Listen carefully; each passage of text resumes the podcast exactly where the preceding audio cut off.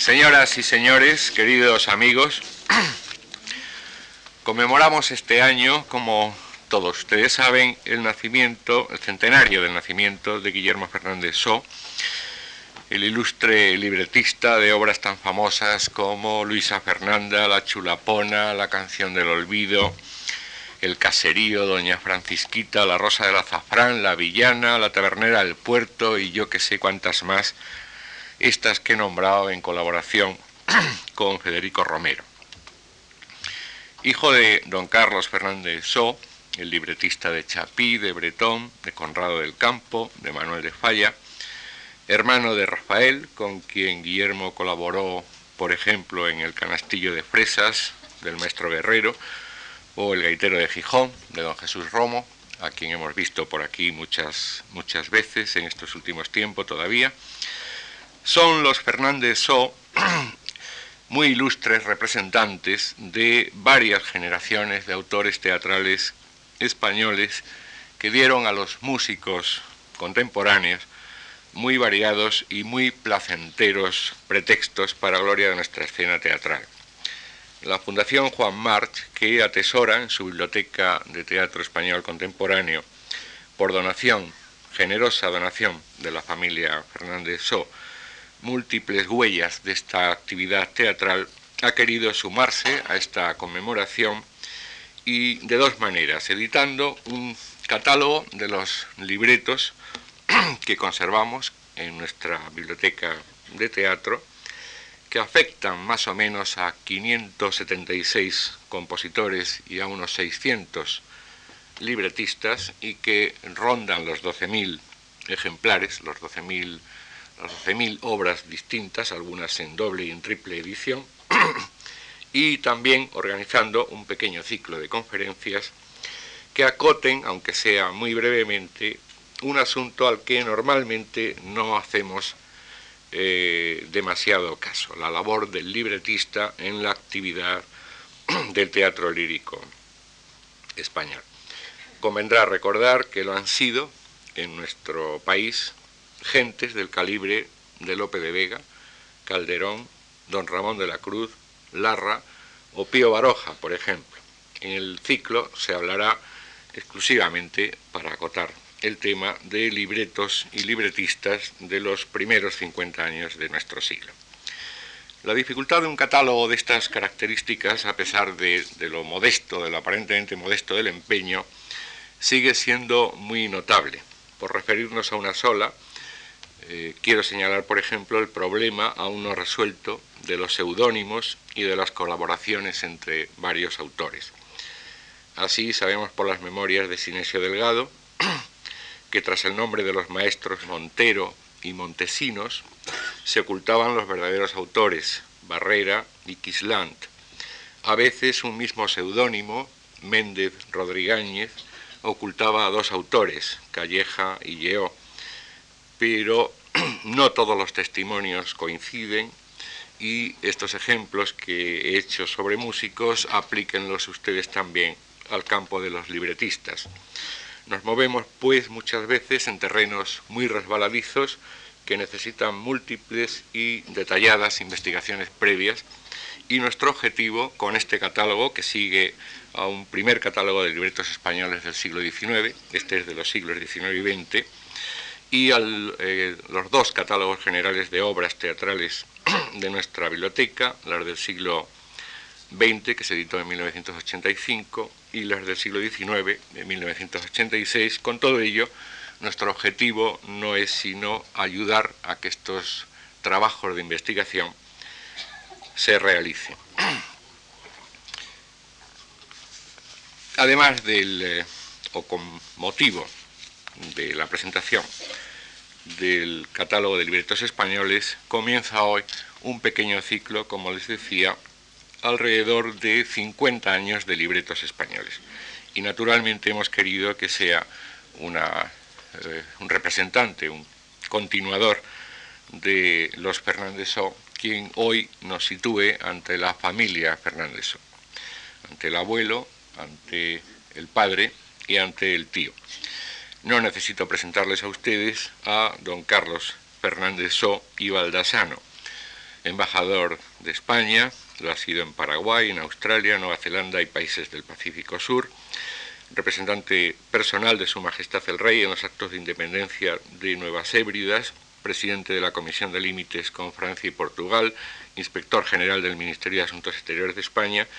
Su eh, biografía, su currículum, es eh, tan rico que nos llevaría mucho tiempo del que no disponemos ahora para eh, explayarlo ante ustedes. Lo mismo en cuanto a los honores que a lo largo de su carrera ha ido atesorando. El último, según me acaba de comunicar, miembro de la Academia eh, Estadounidense Americana de la Lengua, de la lengua Española. Carlos Fernández ha heredado de sus antepasados buena cabeza, como ustedes saben, y no menos feliz pluma. Y de ello tenemos mm, testimonios en variados libros. Presencia española en los Estados Unidos, que lleva ya tres ediciones en español y una en inglés.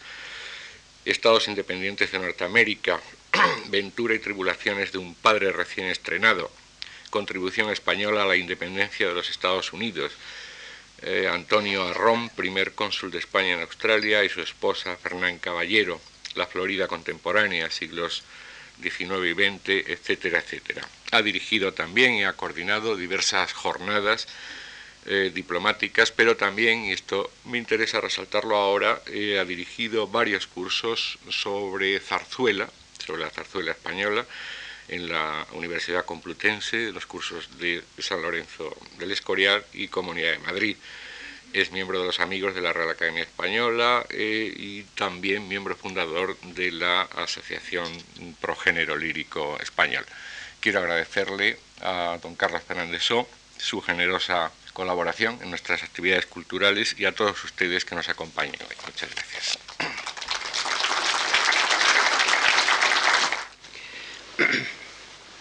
Señor director gerente de la Fundación March, ¿me oye bien?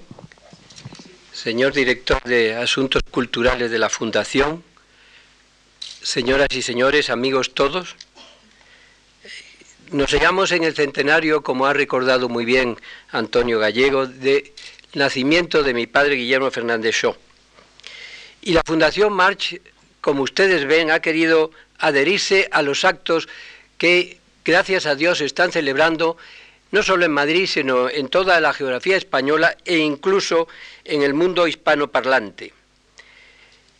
Y Quiero señalar, como él mismo ha apuntado, que la razón fundamental de esta eh, presencia en los actos conmemorativos de la Fundación es la razón de encontrarse aquí el archivo Fernández Shaw, que atesora todos los papeles que guardábamos mi hermano y yo en casa, referentes tantos, tanto a mi abuelo como a mi padre.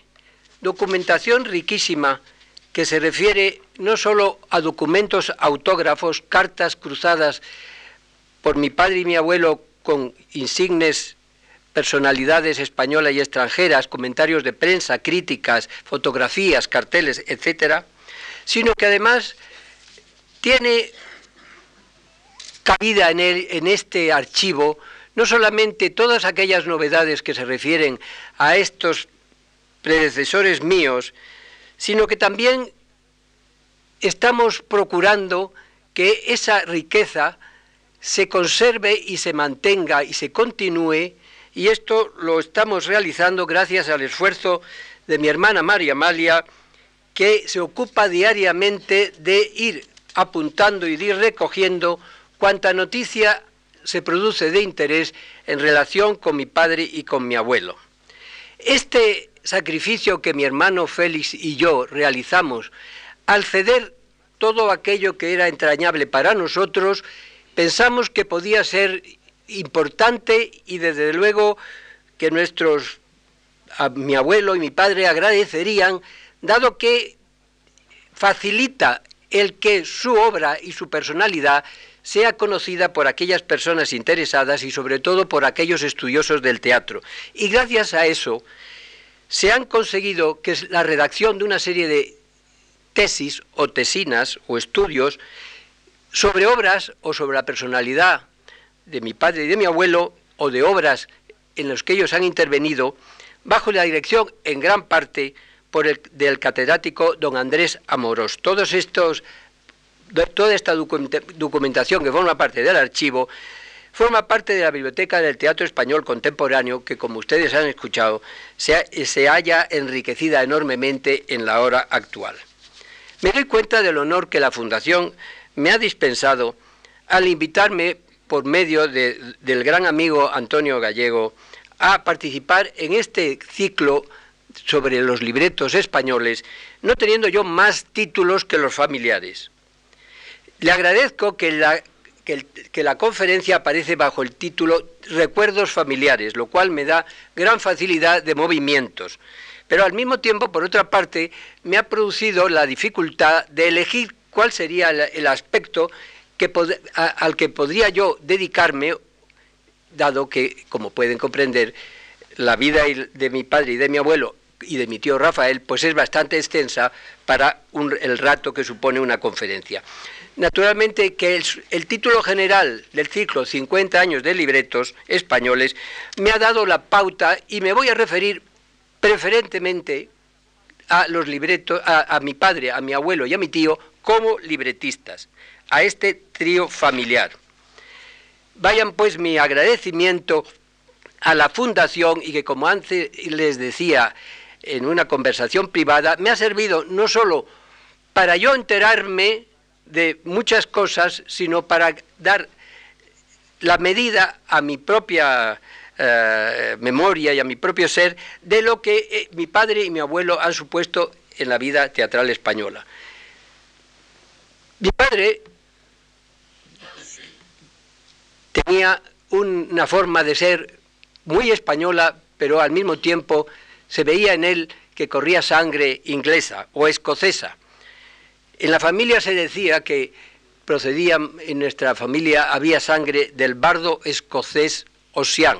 Y una tía, abuela, tía de mi, de mi abuela materna, se eh, escribía novelas y se eh, titulaba, se usaba el seudónimo, puesto que en el siglo pasado no estaba bien visto que las damas utilizaran su nombre, recordemos el seudónimo de Fernán Caballero y de otras, utilizó el seudónimo de Osiana. Y un tío nuestro, Guillermo Macpherson, tuvo nada menos que el, el esfuerzo, hizo nada menos el esfuerzo de traducir toda la obra de Shakespeare en verso castellano, edición que existe en una edición de la Biblioteca Nueva, creo que se llama Biblioteca Nueva, y que tenemos en casa. Entonces, por un lado, por parte de mi abuela tenía estos antecedentes eh, literarios. Por parte de mi abuelo, la influencia literaria fue decisiva. Y mi padre, en una entrevista a, a la que se sometió, contestó así de claro, mi juventud fue absorbida por la consagración a la vida y a la obra de Carlos Fernández Shaw, mi padre inolvidable. A su lado se despertó en mí la afición literaria. E, e, indudablemente fue así porque a los 13 años asistió Guillermo a una representación de la ópera Sigfrido de Wagner, la que le impelió a redactar un poema con tal nombre, el cual poema, dadas sus cualidades, su progenitor quiso ver impreso. Yo me figuro lo que mi abuelo disfrutaría al ver la obra en verso de mi padre. Y es que mi padre y mi abuelo tuvieron verdaderamente una relación paterno-filial, paterno-filial poco corriente.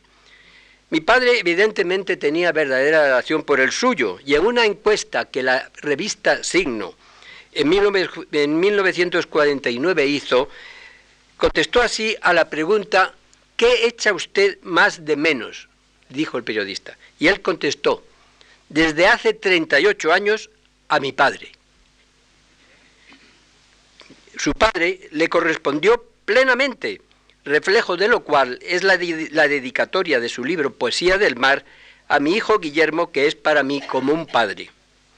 También mi tío Rafael, niño de seis años al fallecimiento de mi abuelo, dedicó así en 1933 su primera zarzuela La Barbiana, a mi hermano Guillermo con el cariño de un hijo es que entre mi, abuelo, mi, padre y mi tío Rafael se llevaban 12 años. Aparte de la presencia viva de las obras de mi abuelo en la casa de mi abuela y del prestigio que indudablemente su nombre tenía entre su viuda y sus hijos, es indudable que mi padre influyó en la carrera teatral de su hermano, que al principio, tío Rafael, recorrió solo y luego acompañado por mi mismo padre. Solamente en una obra, El cortejo de la Irene, que es una obra de mi abuelo con música de Chapí, colaboraron los tres. Y fue cuando quisieron hacer guion de película esta obra, en la que en, que en cuyo texto de mi abuelo trabajaron mi padre y mi tío. Ahora bien, si mi abuelo no hubiese fallecido en 1911 a la edad de 46 años, cabe pensar si mi padre se hubiese decidido a meterse en el mundo teatral viviendo mi abuelo. Por ejemplo, no se hubiera producido la colaboración con Federico Romero, discípulo de don Carlos, colaboración que se inició al concluir la sesión fúnebre en homenaje a mi abuelo celebrada en el Ateneo. Mi padre tuvo unas poesías, hizo un, poema muy, parece ser muy sentido y muy bien hecho, y esto le impresionó a Romero y decidió proponerle colaborar, eh, realizar la colaboración que se hubiera, se hubiera realizado entre Romero y mi abuelo. A una pregunta en torno a una posible colaboración suya con su padre, la, tajante respuesta del mío fue, jamás. Yo me limitaba a oír sus lecturas y sus juicios y cuando me lo preguntaba, a acusar mi impresión. Es lógico. La figura de mi abuelo y de mi padre de un niño joven que no, porque como quizás luego repita, cuando mi abuelo murió mi padre tenía 18 años, o sea que había una diferencia enorme entre los dos, como es, lógico. Pero es un hecho que mi padre, siendo alumno de filosofía y letras, pergeñó ya con su condiscípulo Pepe Ramos Martín, el hijo de Ramos Carrión y luego autor de muchísimas zarzuelas, sobre todo con Guerrero, que fueron muy conocidas, un sainete titulado Las cosas del querer, sainete que se embarrancó antes de llegar a puerto y que como consecuencia de esto no esta colaboración con Ramos Martín no se prolongó dado que se estableció la colaboración de mi padre con Romero. Junto a la vocación teatral de mi, de, mi, junto a la vocación teatral heredó mi padre del suyo el buen quehacer periodístico en el diario La Época, que antes de la Guerra Civil era un diario que no se vendía en los, en los kioscos y se repartía solo por suscripción, pero que tenía una enorme influencia. Periódico en el que fue al principio conocido mi padre como Fernández Iturralde, el apellido de su padre y de su madre. De tal manera que yo recuerdo todavía el año 36, en un acto al que acudí cuando le hicieron el homenaje a mi padre por los 25 años de periodismo, que todavía los viejos le llamaban Iturralde. No le llamaban ni Fernández ni Fernández Show, le llamaban Iturralde y bajo cuyos apellidos, es decir, como Fernández Iturralde, recibió a mi padre en 1914 la condecoración de Caballero de la Legión de Honor, porque fue como periodista al frente francés y a Verdun, en donde, por lo visto, pues lo hizo muy bien y, el gobierno francés le condecoró. Solo años después, sus hermanos y él consiguieron el permiso oficial para usar unidos los apellidos paternos, los cuales aparecieron, en el caso de Guillermo, desde su primer estreno teatral. Es decir, cuando estrenó la canción del olvido, ya usaba el apellido Fernández Shaw. De lustro dedicado a don Carlos, mi padre ha recordado una serie de anécdotas presenciadas por él, de las cuales algunas voy a hacer, eh, eh, no voy a hacer caso, pero sí voy a, leer o a relatar una porque la encuentro especialmente simpática. Guillermo se relaciona la visita del poeta mexicano Amado Nervo a la casa familiar de Madrid cuando tenía solo 12 años. Esto creo que ocurrió en la casa de Juan Bravo II, que hoy cuenta con un, eh, rombo eh, que recuerda la, presencia de mi abuelo con su familia en esa casa. Así dejó mi padre constancia de esta visita del famoso Amado Nervo.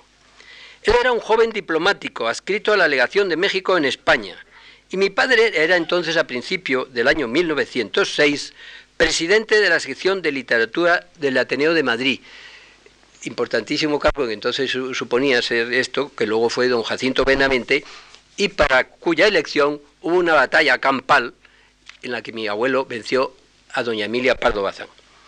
Mi padre no estaba en casa y tuve que ser yo quien rogara al visitante que aguardase unos minutos hasta que mi padre viniese, pero Nervo, señoril, delicado, llanamente amable, me pidió que no me marchase del despacho donde estábamos y me hizo mil preguntas sobre estudios, aficiones, familia y amistades. Cuando llegó mi padre a casa, Amado Nervo le rogó que yo permaneciese presente en la entrevista de ellos, porque ya éramos buenos amigos.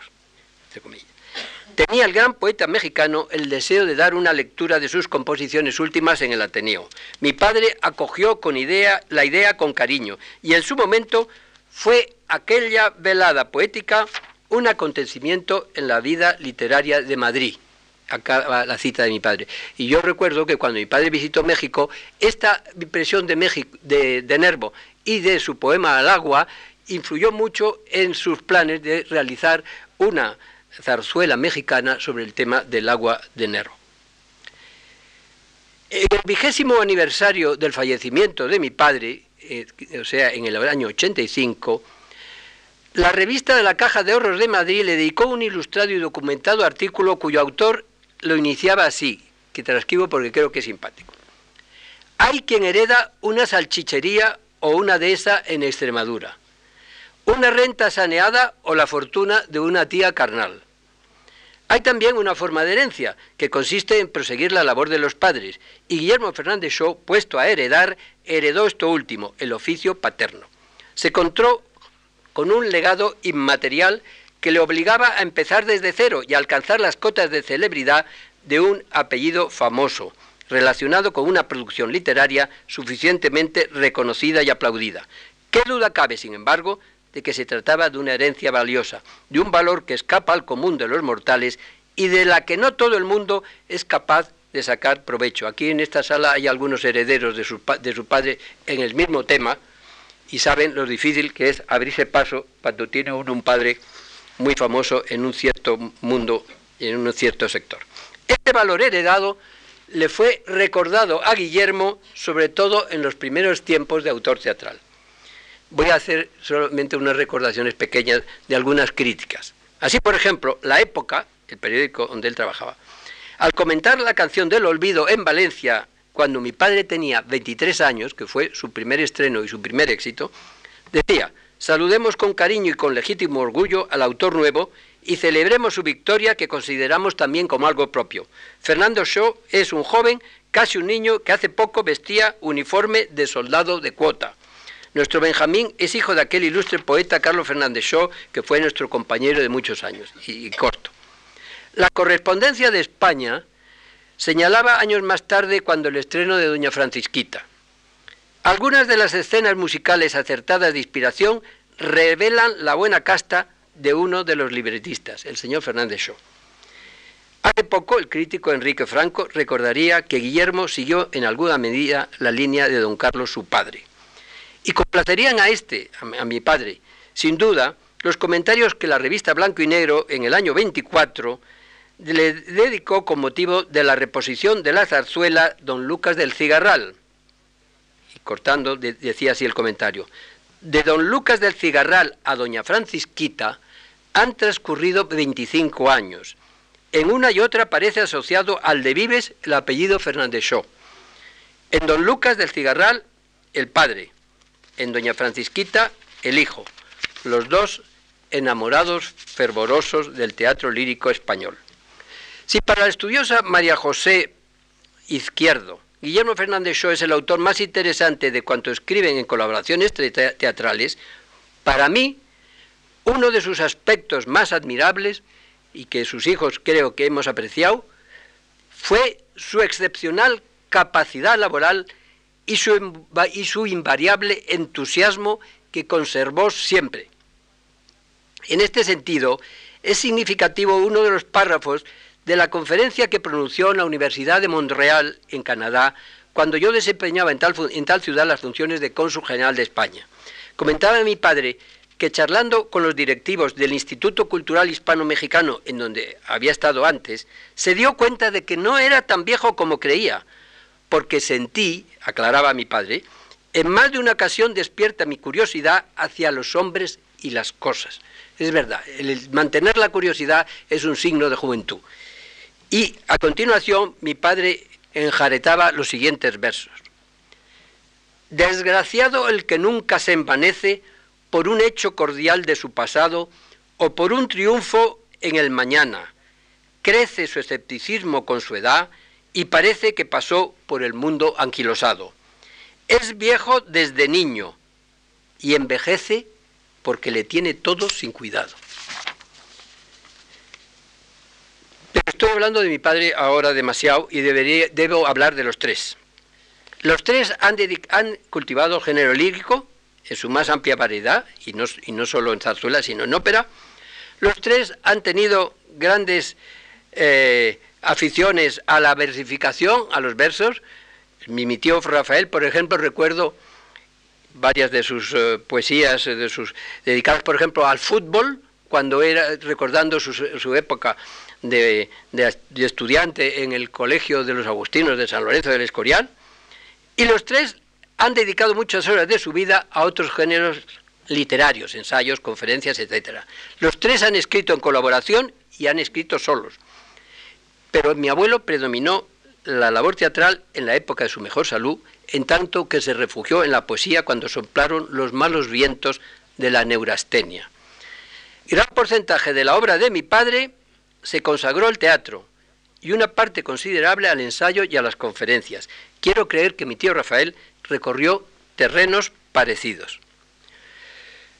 Mi abuelo Carlos, por el que voy a empezar, nació en 1865 en Cádiz y tuvo en su padre también un gran admirador, tan gran admirador que se conservan aquí en la Fundación March, el cuaderno que mi, bisabuelo comenzó recortando todas aquellas noticias, eh, críticas que en Cádiz aparecían en torno al portento de su hijo. Pero yo tengo en casa un cuaderno en el que mi abuelo tuvo la, la, iniciativa de recoger poesías que le dedicaran sus paisanos, bien por amistad, bien por admiración literaria, etc. Y en, esta, en este cuaderno, que naturalmente son todas poesías autógrafas, data del año 1880, es decir, cuando mi abuelo tenía solo 15 años. Naturalmente que la tentación de, recitar algunas es enorme. Voy a, por ejemplo, referirme a una, a la de un amigo que se llama José Rivas. Y dice así, naturalmente que cortada. Sigue, sigue, llegarás a conseguir la victoria y de inmarcesible gloria la corona ceñirás. Muchos lauros obtendrás con tu talento profundo y con tu, y con tu ingenio fecundo. Y si mi fe no se engaña, serás la gloria de España y la admiración del mundo. Este se veía un buen amigo al pensar que mi abuelo a los 15 años iba a ser todo eso. Hay, hay otro poeta que se llama Manuel Grosso, Grosso, apellido muy gaditano, que le dedica también otra poesía y le califica de glorioso castelar de la poesía, teniendo 15 años. Y, solamente mencionaré una frase del profesor suyo, don Alfonso Moreno de Espinosa, que dice, he tenido el honor y la fortuna de ser, aunque indigno, juez oficial de los brillantes ejercicios académicos del, del inspirado ate Carlos Fernández Shaw en sus estudios de segunda enseñanza, aunque hoy ya él, a pesar, de ser tan joven todavía, está en el caso de darme lecciones en punto a literatura. No todos hemos tenido la suerte que los profesores nos digan esto, ¿verdad? Ahora, si estos elogios se pueden considerar comprensibles o lógicos por ser compañeros, por mi ser mi abuelo por visto bastante brillante, etcétera, hay que reconocer que eh, también mi abuelo lo recibió viniéndose a Madrid en un lugar, en una, en un ambiente difícil, competitivo, y en donde tuvo que abrirse paso como la dificultad del que quiere triunfar. Del epistolario que en esta fundación existe, he podido extraer algunos juicios de algunas eh, personalidades de la época. Así, por ejemplo, Vital Aza, el famoso escritor, le dice, me afirmo cada vez más en mi opinión, es usted el único poeta que hoy tenemos. Dios le dé toda la salud que necesita para el bien de los suyos y gloria de todos. Restando todo lo que suponga de amistad, no hay duda de que es importante que Vital Aza diga esto. Y de Javier de Burgos voy a leer un párrafo de una carta, quizá un poco más largo, pero que es simpático por lo que supone y, sabiendo cómo era Javier de Burgos. Javier de Burgos le comenta así el éxito del cortejo de la Irene con música de Chapi. Tiempo hacía que no experimentaba yo en el teatro una satisfacción tan grande como la de anoche. Ha dado usted en el blanco, y eso es muy difícil y mucho más hoy. Esto a finales de siglo. El público, que es siempre el mismo, se chupaba los dedos de gusto, porque lo que veía y escuchaba era bueno. Y eso es lo que pide y se le da muy de tarde en tarde. Y esto es simpático. Si resucitaran los personajes del 19 de marzo de 1808, en tema del Consejo de la Irene, y vieran el poético y hermoso colorido con que han realzado ustedes la verdad de aquellos sucesos, pedirían a Dios que andando el tiempo y ya en estos de prosa y positivismo, los retratos de Fernández y Chapí, iba a decir, sustituyeran al de Goya, en esos tan hermosos cuanto escasos billetes de mil pesetas, que dicen que, dicen que hay en el banco, exigiendo para ustedes una completa emisión. Eh, realmente no cabe más de simpático y de completo, ¿no? el elogio. Por su parte, el famoso actor Fernando Díaz de Mendoza, que como ustedes saben era el gran, el gran actor en compañía de María Guerrero, contesta así a una misiva de mi abuelo. Por su importancia literaria, por su nombre glorioso y por la admiración y el entusiasmo que en esta casa sentimos por usted, ha sido nuestra mayor alegría esta temporada la lectura de la tragedia del beso. Ella nos aseguró la satisfacción y el orgullo de estrenar este año una obra de usted. Dice muchas más cosas, pero corto. Don Miguel de Unamuno se expresa de esta manera.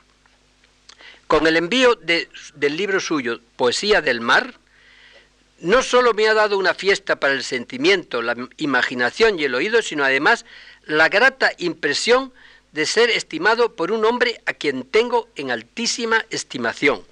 Usted, por lo que sé, es para mí uno de los pocos literatos que es hombre cabal. En sus obras mismas se ve al hombre sano y bueno. Don, don, Miguel sabía afinar. Y don Marcelino Menéndez Pelayo le dice, usted sabe cuánto estimo sus méritos literarios que le dan a mi juicio un puesto de honor entre nuestros mejores ingenios contemporáneos. Recientemente se ha publicado una obra por, la, por el Consejo Superior de Investigaciones Científicas escrita por la señora Catarina Niemeyer, que se ocupa de la poesía premodernista de España.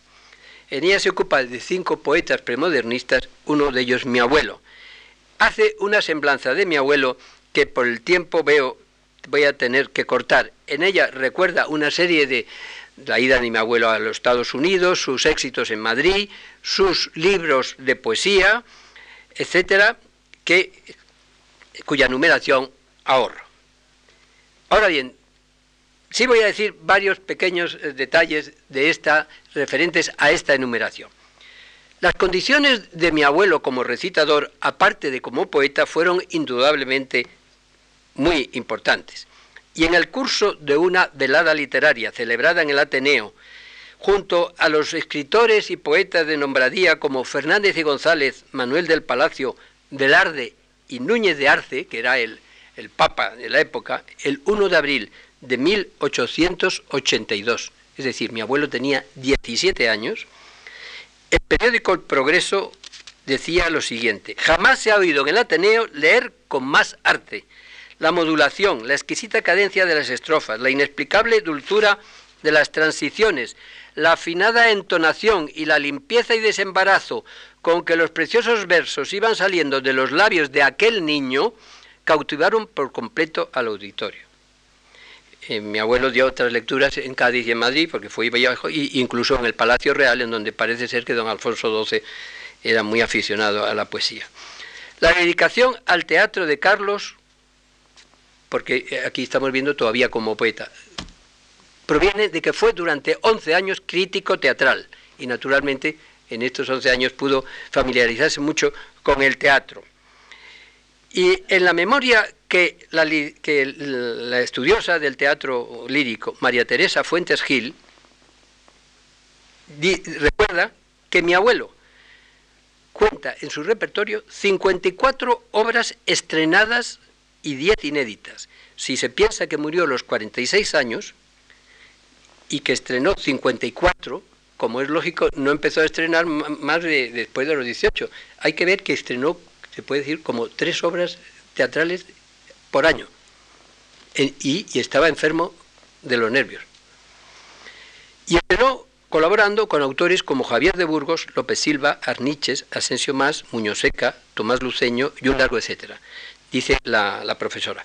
Y los músicos fueron Marqués, Chapí, Valverde, Jiménez, Fernández Caballero, Bretón, Emilio Serrano, Conrado del Campo, Falla, por nombrar solo a los más conocidos. Yo echo de menos en esta numeración de la profesora al maestro Vives. Mi abuelo fue un gran conocedor de la literatura francesa y tradujo sobre todo a François Copé, del cual hizo un gran estudio que extendió a toda la literatura de los poetas líricos franceses contemporáneos. En la biblioteca que yo he heredado y que conservo en casa, hay una prueba fehaciente de lo bien que conocía a la literatura francesa de aquella época por la cantidad de obras francesas que contiene. Entonces, consecuencia de esto, tradujo al español Severo Torelli, fue a París, conoció a François Copé y, y Severo Torelli tuvo mucho éxito en el teatro español cuando se estrenó en el año 94 como cosa curiosa, es simpático recordar que, consecuencia de su camaradería en la carrera de Derecho con el conde de Romanones, Romanones colaboró en esta obra de esta traducción de Severo Torelli. Pero, claro, no, no, no siguió la cosa. Entonces, cuando ya la cosa fue más en serio y fue al estreno, le autorizó a mi abuelo a que hiciera lo que quisiera y que no contara con él para más y que por eso la, obra aparece solo con el nombre de mi, de mi abuelo. Pero es curioso que Romanones fue también un, estuvo interesado en la cosa de lírica de, Severo Torelli. Con, de, obra de Copé, mi abuelo también realizó una con música de Bertón que se llama El certamen de Cremona. Y en la correspondencia que conservamos es simpaticísimo la cantidad de cartas que hay sobre el nombre, que si le gustaba ciertamente Cremona u otra cosa. Hay cosas pequeñas como muchas veces son mm, em, objetos de, grandes problemas y, en esta correspondencia se, se, transparenta.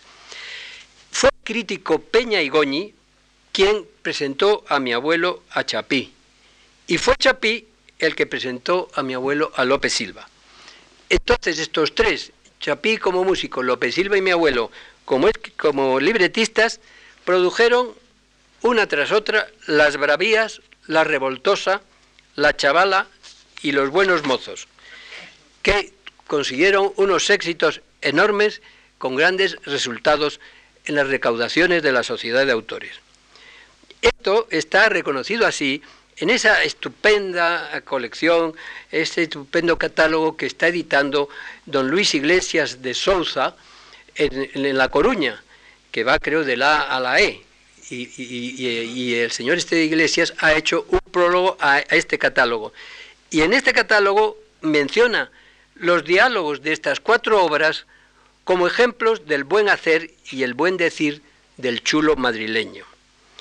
El eh, escritor Barreda, en las crónicas del género chico, que muchos de ustedes conocerán, reconoce que fue permanente esta colaboración, que, fue importante, aunque no permanente, y que produjo estos saninetes de gran categoría. Y, el mismo escritor recuerda que el, músico Sansan, que asistió al estreno de La Revoltosa, no pudo por menos de exclamar, después de escuchar el dúo de Maripepa y de Felipe, pero ¿es posible que en España llamen esto a esto género chico?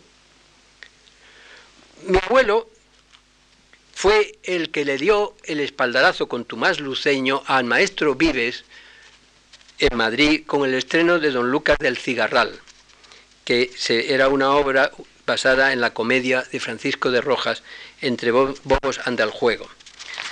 Voy a tener que ir cortando porque si no me quedo sin hablar de mi padre, y eso no, no para eso no he venido. Y, y pensaba hablar largo y tendido de la participación o de los intentos de mi abuelo por la ópera eh, española y sobre todo el estreno último de Margarita la Tornera, que fue la última obra que el maestro Chapí vio en escena y a poco de cuyo estreno murió y parece ser que en, el delirio de su agonía cantaba la zarabanda de su Margarita eh, que tanto, a la que tanto, de la que tanto empeño puso. Aquí solamente dejaré eh, constancia que una de las cartas de Chapí a mi abuelo le, le decía así, ay Carlos, qué contento estoy, un fuerte, muy fuerte abrazo de este gavilán empedernido que no sé si se habrá quedado sin plumas ni garras de la chuchón. Sí hablaré en el tema de la ópera de la vida breve, con Manuel de Falla y cuya heredera se encuentra aquí y nos honra con su presencia, que fue una obra que hicieron para presentarla al concurso que la Real Academia de Bellas Artes convocó en 1905 y que en 1906 fue premiada y naturalmente después de esto pensaron tanto el libretista como Manuel de Falla que iba a ser estrenada en el Teatro del Real y no fue así. Entonces, después de muchos intentos, Falla se impacientó, hay una anécdota que no, que no he leído y que está aquí, y se fue a, París. Pero allí encontró un ambiente distinto y consiguió en 1913 el estreno en el Teatro Municipal de Niza y después en la Ópera Cómica de París. Pero estos triunfos mi abuelo no lo pudo ver puesto que había muerto en 1911. En Madrid se estrenó La vida breve en 1914 con unas críticas muy importantes. Eh, es, interesante la, correspondencia que sobre este tema se, cruzó primero con mi abuelo y luego con mi abuela como viuda y que mi padre eh, insertó en esa obra que se llama Larga historia de la vida breve. De mi modesta experiencia puedo contar con orgullo que habiendo sido destinado a Copenhague como secretario de la delegación en aquella ciudad en 1951, me encontraba un día, recién llegado, un tanto aburrido. Y como mi casa no estaba muy lejana de la ópera, pensé que era una forma de, entretenerme ir, a la ópera, que al fin y al cabo iba a entenderla más o menos, o que iba a ser una ópera conocida. Y para mi sorpresa, la ópera que ponían en escena era La vida breve. En la versión danesa del escritor, del hispanista Carl Bradley, hispanista que naturalmente fui a saludar y que luego quedó muy amigo mío en el resto de mi estancia en Copenhague. Mi abuelo recibió una serie de homenajes y paso a hablar de mi padre porque si no me quedo sin nada. Pasemos a Guillermo. Cuando el centenario, cuando comenzó el centenario de su nacimiento en el 26 de febrero, tuve la oportunidad de escribir que mi padre fue una de esas personas que dio y sigue dando con su recuerdo un testimonio tremendamente positivo de la naturaleza humana, así como pábulo al optimismo.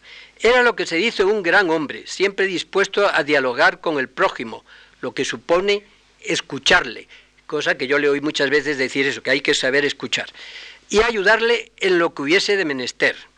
Por ejemplo, estaba tenido en mis manos el otro día el, libro este de Francisco Ayala, Recuerdos y Olvidos, en el que reconoce públicamente Ayala que la primera novela de este académico y gran escritor se pudo publicar gracias al mecenazgo de mi padre. Era mi padre además muy inteligente, sabía calar a la gente al primer vistazo y practicaba una divertida ironía, quizá por esa sangre, sangre escocesa que tenía y estaba dotado de grandes dosis de paciencia. Esto era una de sus características. Cabe destacar en él, por otra parte, su condición de escritor de cuerpo entero. Su jornada estaba dedicada casi por completo a dicha vocación. Yo no lo recuerdo jugando a nada, ni haciendo ningún deporte, ni haciendo más que escribir. Es esta su labor literaria, en esta su labor literaria se, se destacó como libretista de zarzuela y escribió sobre todo en colaboración. Y aquí yo pensaba, y voy a hacerlo rápidamente, insertar dos temas que para mi padre eran importantes, es decir, que para conocer a mi padre eran importantes. ¿Qué es una zarzuela? Porque es un tema muy controvertido y poco conocido, y cómo se puede trabajar en colaboración, puesto que mi padre trabajó en colaboración la mayor parte de su vida. ¿Qué es una zarzuela? Y mi padre, que se hace esta pregunta, contestó así en una conferencia que dio en México. Es una producción teatral en la que sus partes habladas y cantadas, alternadas, se conjuntan para producir una serie de efectos y para crear una obra de arte. Pero mi padre añade, también en tono jocoso tiene su descripción la zarzuela. Y a continuación explica que se celebraba en Madrid un banquete en honor de un ilustre escritor en el que cada uno de los comensales había de hablar en broma de aquella especialidad a que en su vida se había consagrado. A mi padre le tocó, como era de esperar, el género lírico, y despachó su cometido con el siguiente soneto. No olvidemos que es jocoso. Toda zarzuela tiene su receta, que es poco más o menos la siguiente. 20 onzas de acción, 30 de ambiente, 15 de situaciones de poeta, 100 gramos de sainete o de opereta, 10 de sal gorda y 6 de la corriente. Viértase todo en fino recipiente en agua verde, azul, roja o violeta. Póngase en manos de un compositor que con clara y robusta melodía le infunda la virtud de su calor. Sírvase luego de esta mezcla un vaso que ha de beberse a sorbos cada día y agítese al usarla por si acaso. Mi padre escribió, es decir, expuso en esta, en esta conferencia las eh, diferentes condiciones que debe tener una zarzuela, que paso y me salto por, por lo largo que podría ser. Pero sí recordar que cuando el libretista y el compositor se encuentran, pueden ocurrir dos cosas, que el cantable que ha hecho el libretista le sirva al, músico o que no le sirva, arrastrado por su inspiración y no se ajuste y no se ajuste a la letra recibida. En este punto surge lo que llamamos el monstruo, o sea, el modelo que el compositor da a su compañero con una letra absurda para que el libretista haga el texto definitivo, ajustándose en todo a la medida, al ritmo y a la acentuación que la música le impone. Él dio varios ejemplos y yo recojo el de la canción del olvido porque ha sido puesta en escena recientemente. El capitán Leonello ha de referir en un raconto su encuentro con la bella Rosina que intenta seducirle. Los libretistas habíamos versificado nuestro cantable, pero el maestro Serrano no se atuvo a él. Hizo con toda la libertad su número y nos dio para empezar el siguiente monstruo. En la calle de Lavada, 25 principal, vive un pobre sinvergüenza que es piramidal. Hecho sobre este molde, el cantante del el, cantable, el capitán Leonello, canta así al evocar el momento en que conoció a Rosina. En el puente de la Peña, ¿quieres cantarlo?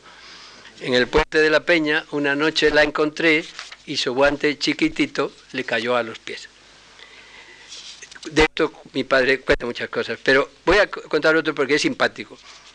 Solo recogeré un último monstruo, solo recogeré por su gracia la referente a los libretistas Perrín y Palacios, autores de la revista El País de las Hadas, con música de Rafael Calleja. Y Perrín y Palacios renunciaron a la tortura de encajar una letra en un número de música ya compuesto, porque es evidente que es difícil para el libretista acomodarse.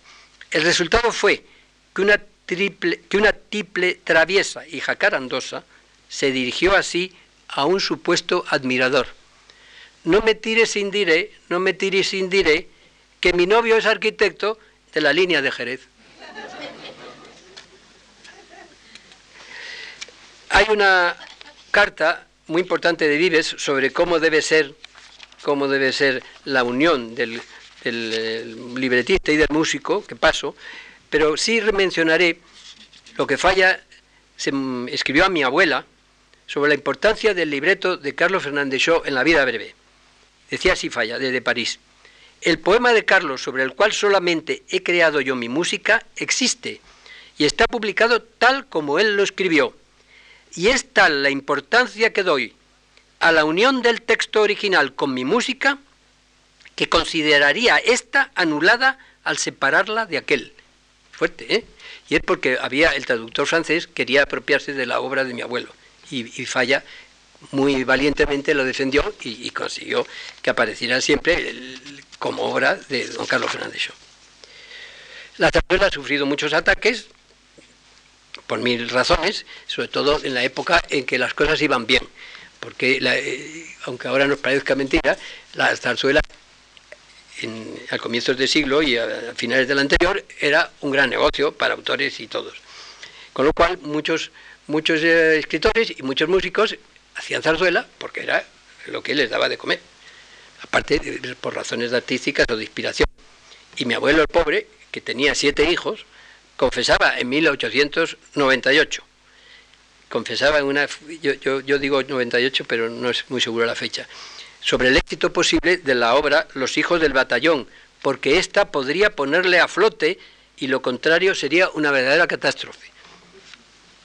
Pero después de las, vacas gordas de la zarzuela vinieron las flacas.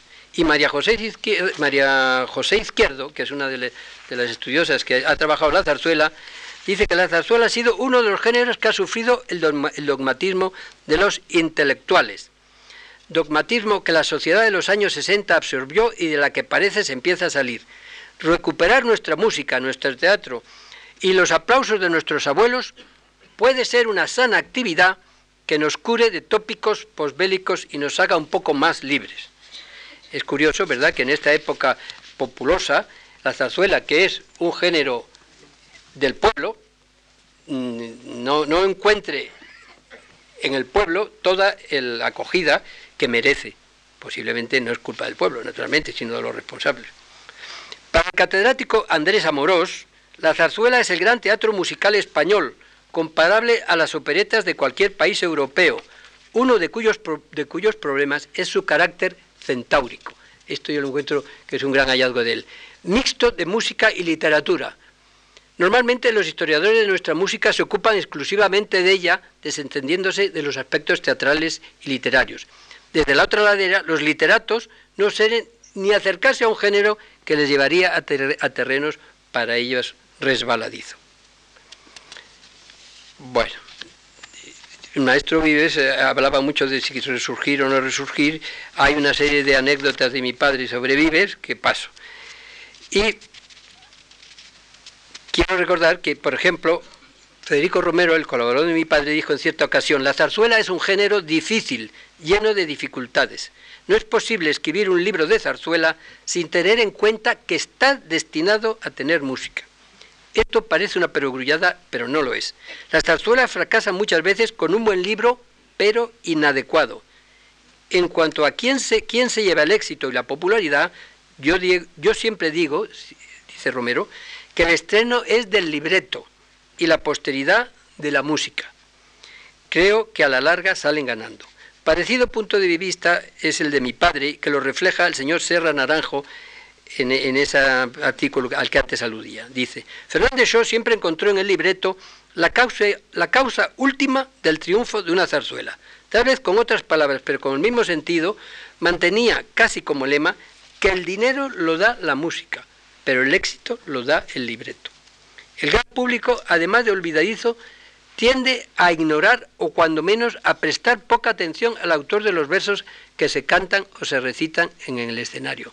Y yo añadiría que no solo es olvidadizo el gran público, sino los medios de comunicación y de publicidad, porque ustedes estarán hartos de ver carteles y, emisiones de radio en donde se emiten o se habla de zarzuelas en las que solo aparece el nombre del compositor. De lo importante que es el libro en una zarzuela tengo aquí mm, testimonios de Vives, de Guerrero, de Torroba, de varios periódicos, etcétera, pero que paso por tiempo. Mi abuelo, mi padre y mi tío, como he dicho, escribieron en colaboración y solos. No han sido los primeros. Son famosas entre los compositores las colaboraciones de Chueco y Valverde y de Soutuyo y Ver, por ejemplo. y entre los libretistas, las de los hermanos Serafín y Joaquín Álvarez Quintero, los hermanos Antonio y Manuel Machado, y sin olvidar que fueron escritores de primera línea Nicolás y Leandro Fernández de Moratín, padre e hijo. Para que tal situación se dé es imprescindible que se produzca una compenetración entre los dos miembros de la pareja, de complementariedad de carácter y de inspiración en el momento de enfocar los temas y en la solución de cada uno de ellos. La razón es obvia. Por otra parte, y aunque existan críticas en la profesión, como en pasa en todas, y entre unos se tiran al codillo unos a otros, la realidad es que cuando llega el momento, los músicos y los, libretistas se ayudan unos a otros. En, en el ambiente familiar se pudo comprobar este caso esta, esta situación en dos casos. En Doña Francisquita, que cuando se fue a estrenar Vives no había acabado la instrumentación y la completaron una serie de músicos que indudablemente lo hicieron muy bien, puesto que quedó esa instrumentación y Vives no pudo asistir al estreno de Doña Francisquita por enfermedad. Y similar actitud la de, de, otros colegas con Jacinto Guerrero en la última obra suya, El canastillo de fresas, con libreto de mi padre y de mi tío, que también se murió antes de acabar la obra de, la instrumentación. Y aquí en este, en este libro viene la lista de los músicos que instrumentaron los diferentes números del canastillo de fresas que Jacinto Guerrero no pudo instrumentar. hay simpatiquísimas eh, detalles de don Carlos Arniches, por ejemplo, de cómo él concebía la colaboración con mi abuelo. Y hay unas cartas que, que en este papel quedan de las que queda constancia. Mi padre colaboró, como creo que es bien sabido, desde 1911 a 1947 con Federico Romero y con su hermano Rafael desde esta fecha a 1965, fecha de su fallecimiento. También colaboró con otros escritores como Ramos de Castro y José Tellaeche.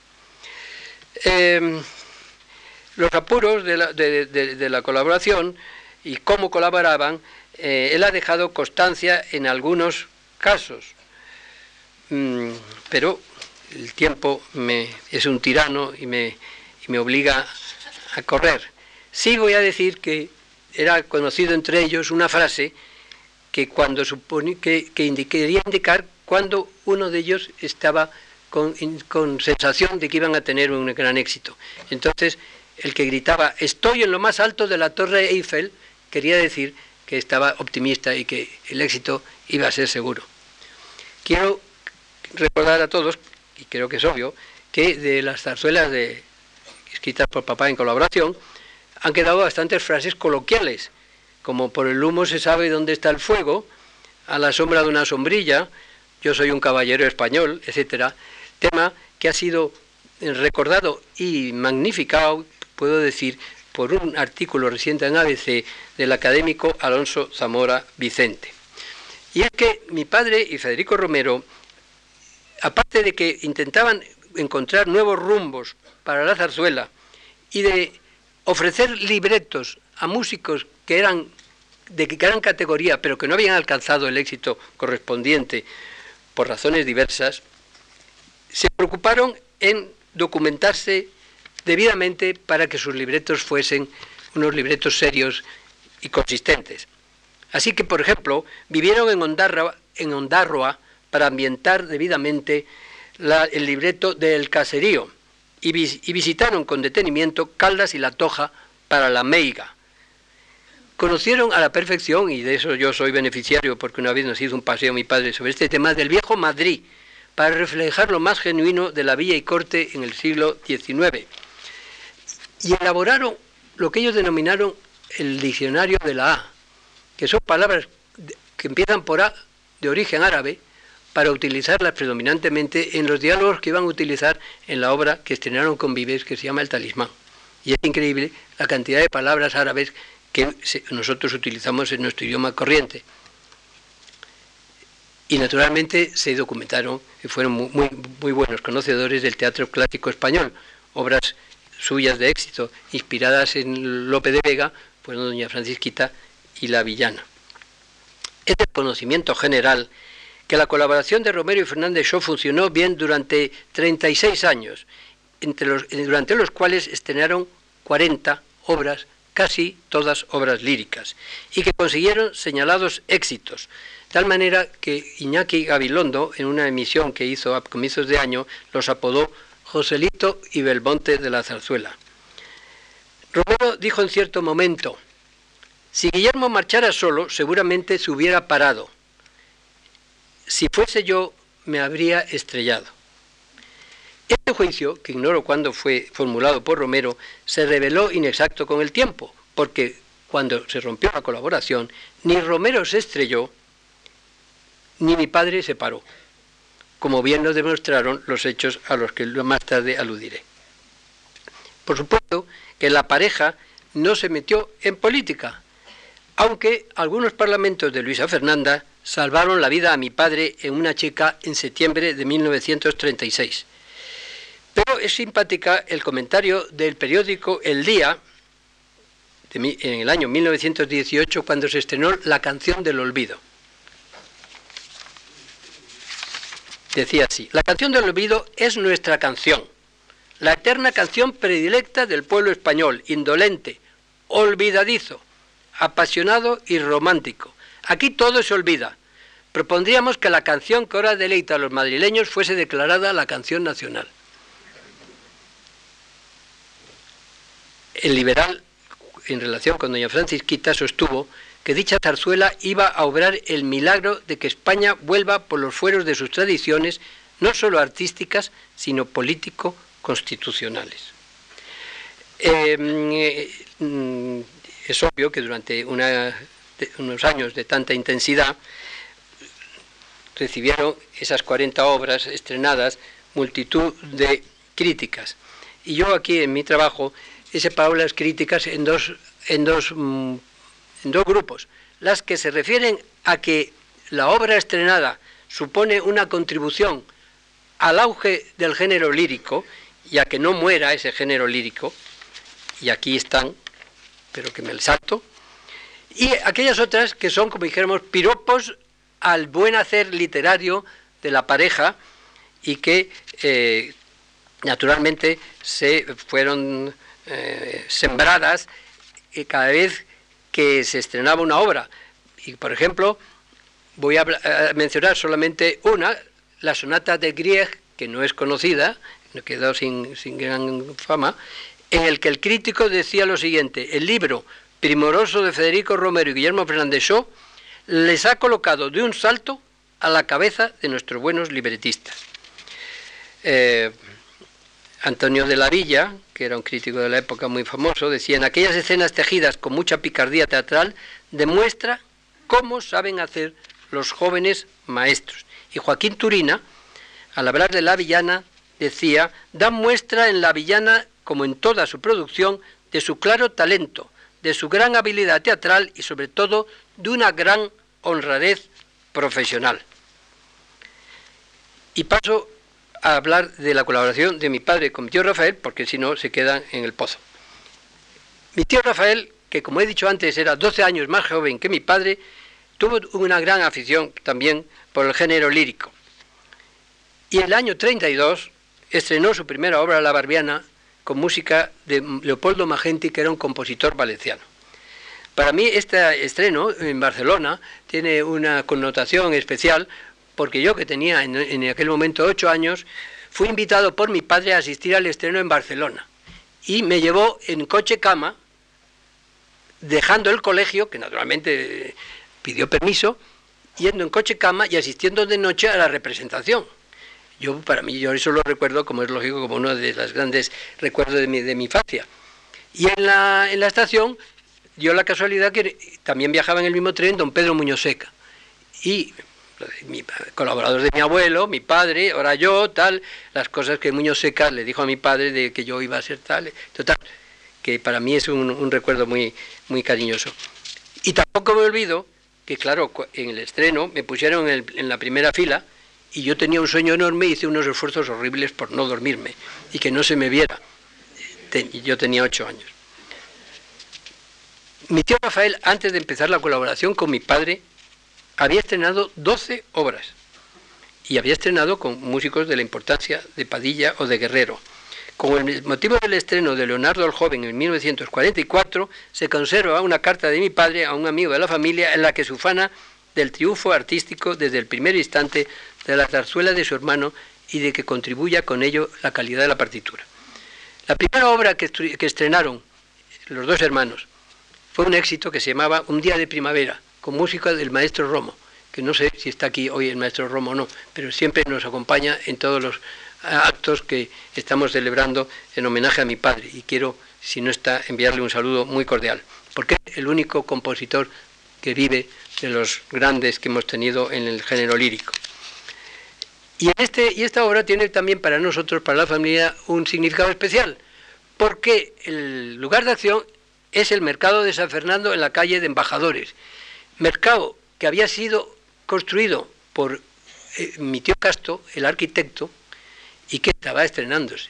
Es decir, que el lugar de acción había sido hecho, había sido hecho por mi, tío Casto y los dos hermanos otros habían, eh, hicieron el libreto de lo que se desarrollaba en aquel, en aquel mercado. la obra tuvo un gran éxito en 1947, consiguiendo de Alfredo Marquerí, que yo, se recordarán los que sean de aquella época, lo temido crítico que era, se expresó así. Tanto los hermanos Fernández como el maestro Romo han pretendido y han conseguido realizar más que un pastiche de zarzuela antigua, el logro exacto en argumentos, situaciones líricas, tipos y diálogos de una de aquellas obras que tanto esplendor proporcionaron a nuestro teatro con música en los finales del siglo pasado y en los comienzos del actual. Esto supongo que a mi padre le, gustó mucho, porque claro, ellos lo que no querían es decir, claro, se han ido eh, el año 47 a lo que hizo don Ricardo de la Vega esto de que Marquerí dijera eso, eso le tuvo que, entusiasmar. Bueno, paso por alto las reseñas de varios periódicos y sí resaltar que con Romo, mi padre y mi tío Rafael eh, colaborarían en El Gaitero de Gijón, que fue otra obra de gran éxito, que se estrenó no solo en Madrid, sino en, América, y que llevó eh, Antonio Medio, y que mm, acorde que era el crítico de informaciones, el antiguo Teviva Rumi, que era muy difícil a veces en sus juicios, al, contemplarla dijo, no está muerta, no, lo que se encuentra cataléptica, a lo más se encuentra cataléptica la zarzuela española. Ayer lo hicieron patente los hermanos Fernández Shaw, el maestro Romo, Marcos Redondo, etc. Mi padre estrenó después, con mi tío Rafael, La Duquesa del Candil con música de Jesús García Leoz, recibiendo unas críticas fantásticas, entre otras de Fernández Cid, que aquí relato. Y un amigo, un hijo del Javier de Burgos, el escritor que antes mencioné, les envió unos versos que consigno y que son simpaticísimos. Pero la, colaboración con mi tío, la que, en donde tuvo más éxito fue en la gran fantasía de gran espectáculo a todo color que es una obra con música del maestro Parada, en la que los cuadros del Museo del Prado, al cerrarse, el Museo del Prado se bajan y entonces suele haber una serie de problemas entre el caballero del mano y el pecho y la majada vestida, con entre los diferentes personajes de los cuadros. Naturalmente eso se presta a una serie de incidentes que gustaron mucho y que consiguieron en 1950 que se representara en el Teatro López de la Gran Vía 600 veces seguidas cosa que ya querríamos ahora y, también entonces, naturalmente. Fue un éxito que se repitió y que fue eh, duplicado con la segunda edición de la obra que tenía el título de Colorín Colorado. Mi padre y mi tío llevaron a la, hicieron zarzuela primero y ópera después a la comedia de los hermanos Álvarez, de los hermanos Machado, La Lola se va a los puertos, por lo cual tuvieron el Premio Nacional a las Obras Líricas de 1951 y dos últimos recuerdos de obras eh, con música. La de El canastillo de fresas antes mencionada, la última de, Jacinto Guerrero, en la que se dio a conocer Pilar Lorengar, y que fue una velada de emoción intensa, según dice mi padre, convertida en constante homenaje a Guerrero, se repitieron y tripitieron muchos números y hubo momentos en que tanto en el escenario como en la sala las, lágrimas no dejaban hablar a quien lo intentaban. Mi padre y mi tío Rafael hicieron como, como autocrítica, como se, suele, hacer, un soneto dedicado a Guerrero, que, que, consigno aquí. Y con el otro compositor de fama con el que eh, trabajaron fue con Moreno Torroba. Y conjuntamente hicieron María Manuela. María Manuela fue una obra que se estrenó primero en Buenos Aires en el año 1955 y como yo estaba destinado en aquella época en la Asunción del Paraguay, seguí muy de cerca el, el estreno, tanto que el empresario me mandó un cable diciéndome éxito grandioso, obra durará hasta el 3 de abril. Y yo para mí eso fue ya estupendo. Con Torroba tuve tenido personalmente, como Torroba, gracias a Dios, ha vivido tantos años, eh, era mayor que mi padre y, le superó muchos años a él, eh, hemos tenido, tanto mi mujer como yo, muchos, muchos contactos con él. Así recordamos el estreno de La Chulapona en Nueva York, que se estrenó con el nombre de Olé en Nueva York, en el año 59, y era todo menos La Chulapona. Allí aparecían los acomodadores, cantaban, luego salían, entraban y Torroba estaba horrorizado. Pero el hecho es que La Chulapona se estrenó en Broadway, en la cripta de una iglesia presbiteriana, si no recuerdo mal.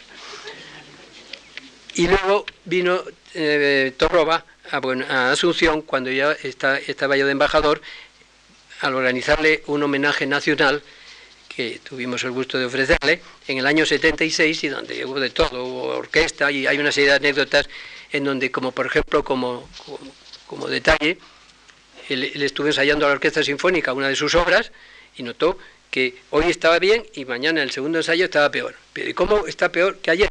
Dice, no, es que los que hemos venido hoy somos distintos de los de ayer. o sea que nunca conseguía ensayar con los mismos. Antes de acabar, que ya es hora, eh, solamente quiero hacer mención, y breve por el tiempo, de la actividad de mi padre en el Escorial, en donde realizó en varios veranos una actividad muy intensa, eh, poniendo en escena las mujeres en el Teatro de los Quinteros, un homenaje a Cervantes, las estampas isabelinas y escribiendo Carlos de España, y luego los viajes que realizó a América. El primero a la Argentina, para dirigir una temporada de zarzuela en el Teatro Colón, y en el que pusieron en escena Luisa Fernanda, La Chulapona, La Revoltosa y La Verbena de la Paloma. Y de, esa visita me, beneficié yo porque, como estaba en Asunción, me vinieron a ver y allí organizamos una serie de actos con el Ministerio de Educación, Sociedad Autores, etc. Y el segundo viaje fue a México, en donde hizo esa serie de conferencias sobre la zarzuela, de ocho conferencias, que supusieron para él un esfuerzo enorme, porque eh, hay una cantidad de datos y de cosas especialmente referentes a él, pero también a los demás. Y como cosa entrañable, cuando fue a Puebla, no, a Guadalajara, a dar dos conferencias, encontró que la estación estaba llena de gente. Y dijo, ¿cómo? Bueno, en México es que hay siempre gente en todas partes. Pero cuando él se bajó y miró a ver si había alguien que le esperaba, era el coro de los amigos de Pepita Bill que cantaron una obra suya. y al frente del coro estaba la propia Pepita Bill. Y, claro, eso a mi padre le, gustó mucho. Después de, estar en México, Guatemala, Caracas y Bogotá, vino a Montreal, en donde también eh, dio varias conferencias que tuvieron un éxito reconocido. Mi padre murió en 1965, siendo entonces director general de la Sociedad de Autores de España. Mi tío Rafael, que como he dicho era 12 años más joven, murió dos años después. En los tres lustros largos de colaboración dejaron estrenadas 10 zarzuelas e, e inéditas con partituras terminadas 15. Esto demuestra cómo trabajaban. Y en, esta vida de, colaboración recibieron cuatro o cinco premios nacionales que no voy a detallar por la hora, pero que son realmente una demostración de cómo mi padre consiguió mantener en, eh, arriba el, género lírico. Mi padre recibió con mi abuelo una calle en el Callejero de Madrid, una en San Lorenzo del Escorial y dos placas en las casas en donde nació y en donde murió. Y considero que ha llegado el momento de terminar y perdón que me he extendido más de lo que debía. En un momento dado de su quehacer, mi padre escribió la, la siguiente frase que es para mí y para los míos un lema perenne. Cuando una verdadera ilusión se enciende, qué fácil es el camino a recorrer y qué atrayente el trabajo reflexión paterna que me parece oportuno completar con unos versos a él alusivos que en cierta ocasión le dirigió el entonces popular comediógrafo Adolfo Torrado. No hay en la vida suerte ni fortuna, hay talento y trabajo digno, honrado, y sobre todo hay señorío y cuna. Sobre eso sí que no hay duda ninguna. Esa es la fija. Tuyo leal, Torrado. Muchas gracias.